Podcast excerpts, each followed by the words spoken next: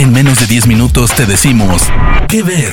Películas, series, documentales, cortos, stand-ups o shows que recomienda el equipo de Spoiler Time. ¿Qué ver? Hola, ¿cómo están? Bienvenidos a un qué ver aquí en Spoiler Time. El día de hoy vamos a platicar de una película que salió en 1995 a propósito del estreno de la nueva película de David Fincher, Mank, que van a poder encontrar en Netflix. Esta también la encuentran en Netflix y es Seven. En 1995, después de tres años de no querer hacer nada, David Fincher tuvo a bien escoger un guion escrito por Andrew Kevin Walker. Era el primer guion que escribía este guionista importante para muchos después de esta película. Y la unión entre David Fincher, Andrew Kevin Walker, la misma historia, Brad Pitt, Morgan Freeman, Gwyneth Paltrow y un actor que no vamos a mencionar, que interpreta a John Doe, el asesino de esta película. Y no lo vamos a mencionar porque hay mucha gente que nunca se ha acercado a Seven, que nunca la ha visto. Para todos aquellos que ya la vieron, saben a quién nos referimos. Y es una historia impresionante, es una historia basada en ciertos asesinatos que sucedieron en diferentes ciudades y es una historia oscura. Si bien la película no nos dice dónde sucede esta historia. Sabemos que sucede en una gran ciudad en los Estados Unidos. Muchos dicen que es Chicago, otros dicen que es Filadelfia, pero la gente más bien lo identifica como una historia neoyorquina que sucede en Nueva York. La historia tiene que ver con el agente Mills interpretado por Brad Pitt, un agente joven que llega a una sección de homicidios en, esta gran ciudad, a la par de que Somerset, el personaje interpretado por Morgan Freeman, está a punto de retirarse, está a una semana de retirarse. Ellos eh, están haciendo un periodo de transición. Eh, Mills se va a quedar con el lugar que tiene Somerset y entonces convergen en una escena de un crimen donde encuentran un cuerpo grotesco, gordo, eh, en un lugar sucio y se van dando cuenta que este cuerpo tiene una marca que en, el hay una marca en el departamento que dice gula y esto desata que al parecer empezará a ver, a haber una serie de asesinatos eh, inspirados en los siete pecados capitales. El primero de los asesinatos es lo que marca la pauta de cómo va a ser la película dirigida por David Fincher,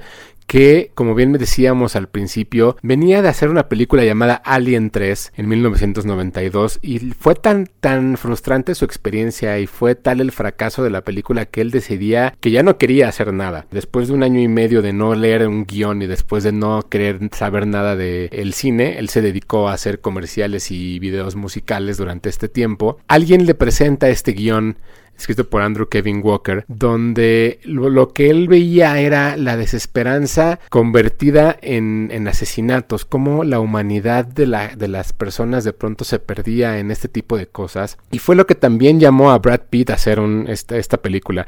Brad Pitt venía de hacer leyendas de pasión, de convertirse en un sex symbol para, para todos. Sin embargo, él había hecho una película en 1991 también que se llamaba California, al lado de David Duchovny y Juliette Lewis en la cual Brad Pitt interpretaba a un asesino serial y era una película bastante oscura, y esto era lo que buscaba para su siguiente paso. Curiosamente, Brad Pitt no fue la primera opción para interpretar a, este personaje, la primera opción del estudio era un actor eh, afroamericano llamado Denzel Washington para que Al Pacino hiciera el personaje interpretado por Morgan Freeman. Los papeles iban a estar invertidos en cuestión de la, de la cuestión racial y fue, fue el mismo David Fincher quien empujó a Brad Pitt para hacer esta película y a Morgan Freeman. La verdad es que de acuerdo a lo que, a lo que se, se lee y se, se estudia un poco, Morgan Freeman eh, fue el primero que dijo sí en el papel y luego eh, Brad Pitt. Eh, Brad Pitt en ese momento, por si ustedes no lo sabían y un poco de, chisme de revista, Brad Pitt andaba en ese momento con Gwyneth Paltrow y David Fincher le pidió a Pitt que, que buscara la manera de convencerla para interpretar a la esposa del mismo personaje de Brad Pitt.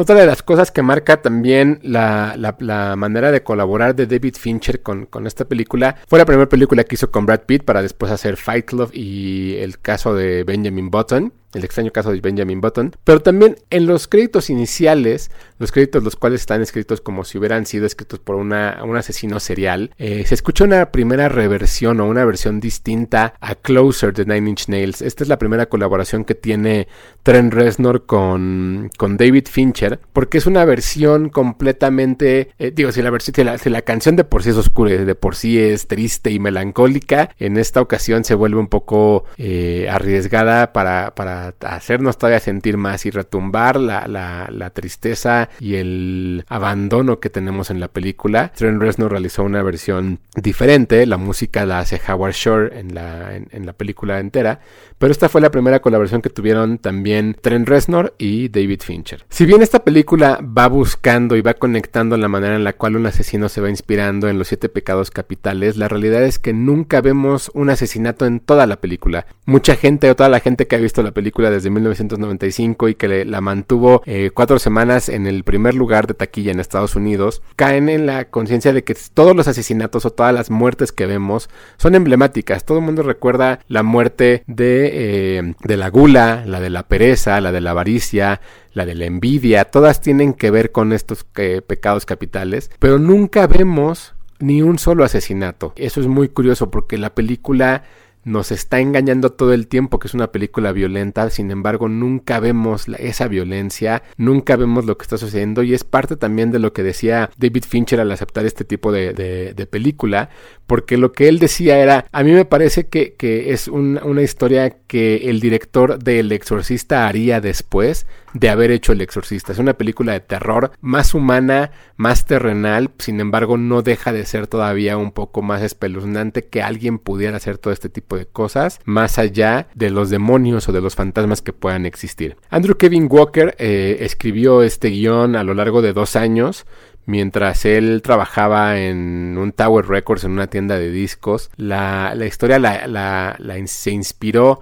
a partir de lo vivido él en, en Nueva York él durante un tiempo estuvo viviendo ahí y no le gustaba la sensación que le hacía tener la, la, ciudad. Sin embargo, esto fue lo que, lo que hizo que él escribiera para, para esta película una ciudad como en ese estilo. Después de esto fue a escribir 8 milímetros, protagonizada por Nicolas Cage. Después hizo Sleepy Hollow, dirigida por Tim Burton, hizo The Follow, hizo The Wolfman y después también hizo una historia llamada Nerdland. Si bien Seven se convirtió también en una, en una película de estas de 1995, alguna vez ya habíamos mencionado la importancia de este año en el cine, la película tiene muchísimas cosas que a la fecha se siguen, se siguen viendo y se siguen interpretando como la primera vez que vimos a un David Fincher promesa. Fue la primera vez que todos vimos y volteamos a ver qué era lo que estaba haciendo este director. Nos conmovió, nos, nos, trajo enojo, nos trajo asco, nos trajo molestia. Y si bien Alien 3 nos tiene ahí como la primera película de David Fincher, creo que Seven es la primera gran historia que nos cuenta David Fincher de la manera en la que lo ha hecho después con The Game, con Fight Club, con el caso de Benjamin Button, con Zodiac, con el de Social Network, Gone Girl y ahora Mank. Quise revisitar un poco esta película de David Fincher llamada Seven, que pueden revisar también en, Netflix para aquellos que nunca la han visto, eh, la encuentran por ahí. Y a mí me encuentran en Hugo Corona en Instagram y arroba tushai 2shy en Twitter y todas las semanas aquí en Kever de Spoiler Time. Nos vemos pronto, bye. De parte del equipo de Spoiler Time, esperamos que te haya gustado esta recomendación. Nos escuchamos a la próxima. ¿Qué ver?